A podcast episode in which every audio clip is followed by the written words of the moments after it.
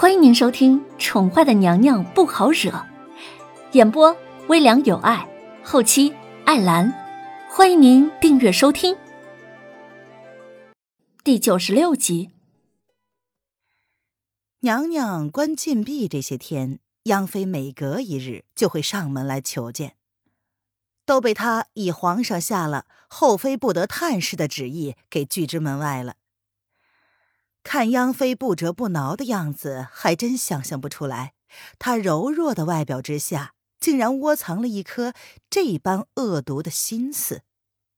这时，凌渊挑眉看着小扇子局促的样子，突然说道：“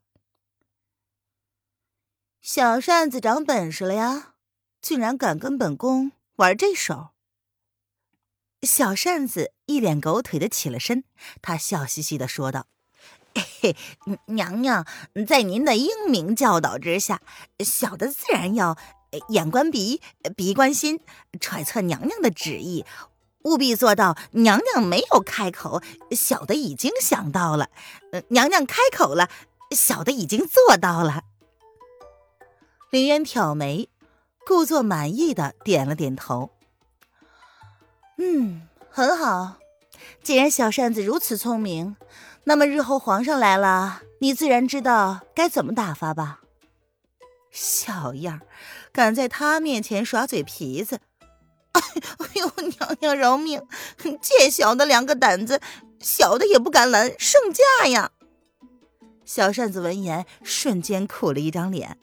果然呐，不能在娘娘面前嘚瑟。这不，现世报立马来了。起来吧。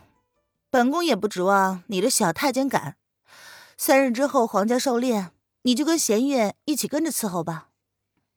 凌渊斜睨着跪在他面前的小扇子，顺手拿过来一本书，懒懒的翻看起来。瑶儿本来也想跟着的，但是凌渊意识到过几日是瑶儿的危险期，跟着不太方便，还是将他留在凤栖宫里算了。反正也就是为期三天的狩猎，去去就回来了。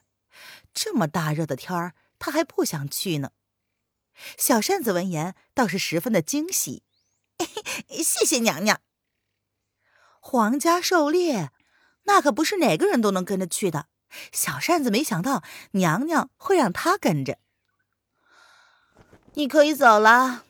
林渊撞死无意的挥了挥手，示意他可以下去了。真不知道这样的日子，皇上身边还带着一干妃子做什么呢？带上他喜欢的几个不就成了吗？净显摆！叶轩寒这一个月以来，当真是没有踏入他凤栖宫半步，这让凌渊心里有些奇怪的感觉。不过他没有表现出来。这时，姚儿忙完了手中的活儿，看见他们家小姐正打发了小扇子走，立马将自己听到的八卦向凌渊开始汇报起来。小姐，听说这次皇家狩猎，好多皇亲国戚都会参加，皇上已经亲自去邀请皇太后了。不过最重要的是，里面也有八王爷呢。凌渊睨了瑶儿一眼，头也不抬，一脸的不以为然。去就去了。这有什么好值得注意的？既然是皇亲国戚都参加，自然包括了八王爷。小姐，这么说来，弦月姐姐是不是也要回避一下呀？万一王爷认出弦月姐姐怎么办呢？小姐是伪装过了，八王爷再聪明也认不出来。但是弦月姐姐只是女扮男装了一下，万一被王爷看出点猫腻来，那小姐的身份……岂不是也受到怀疑了？这时，凌渊终于抬头看了看瑶儿。所以，本小姐让小扇子跟着，弦月到时候呢，主要负责内场，不会跟在我身边的，不碍事。现在你明白你家小姐为什么不让你跟着的原因了吧？这丫头没有见过狩猎场面，非要跟着，被他拒绝了还不高兴。现在听说八王爷会出现，知道要回避了吧？姚儿闻言，假意的干咳了两声，堵着小嘴儿，囧囧的说道：“小姐，人家从来没有离开过您那么久，想跟着吗？事实上，小姐现在什么事儿都跟弦月姐姐说，这多少让她有些不舒服，让她有种不被需要了的感觉。林渊好笑的看着这个心思单纯的小丫头，才三天而已，一眨眼就过去了。你好好的待在凤栖宫里，等小姐我回宫了，就带你出宫玩去。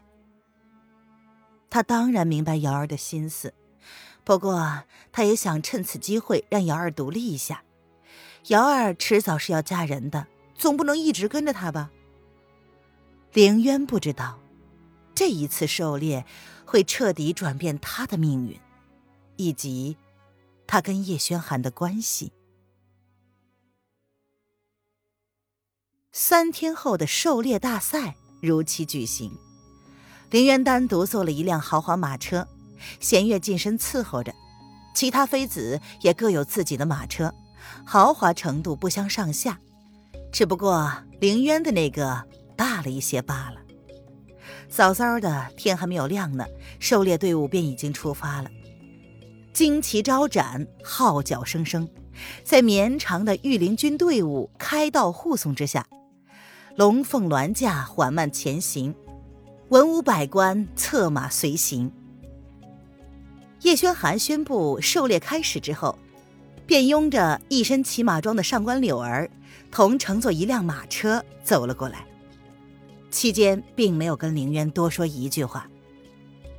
几位一同随往的皇家子弟和臣子们见状，也不由得小声议论。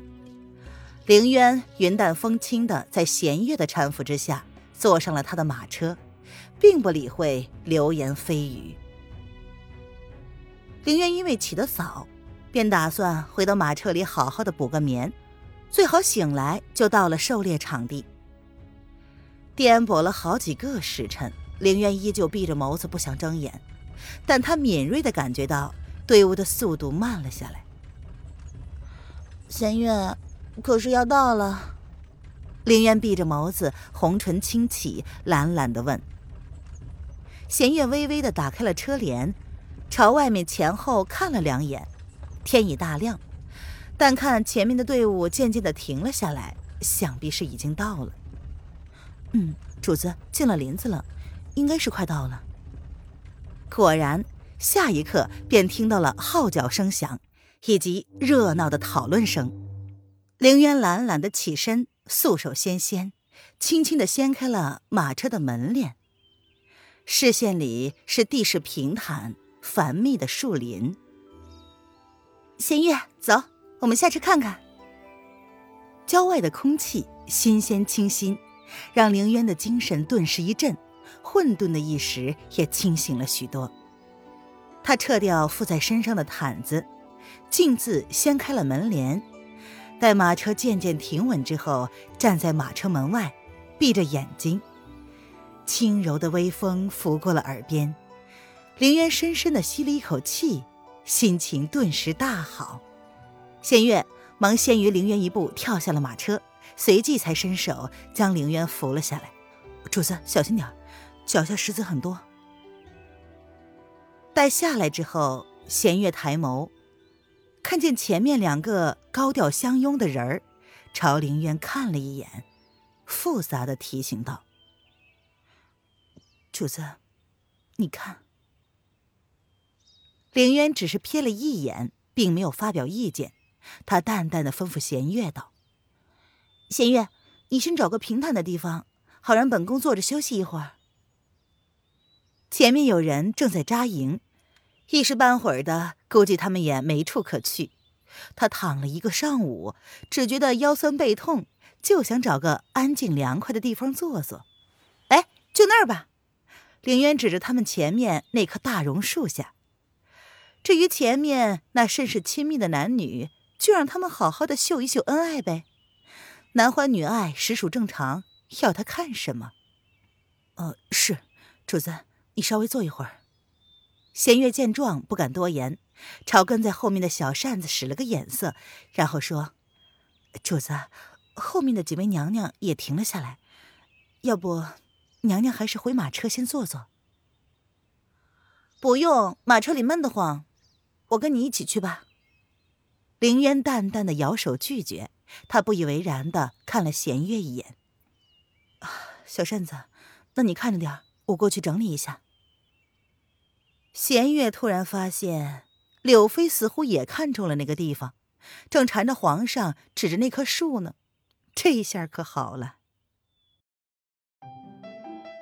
听众朋友，本集播讲完毕，请订阅专辑，下集精彩继续哦。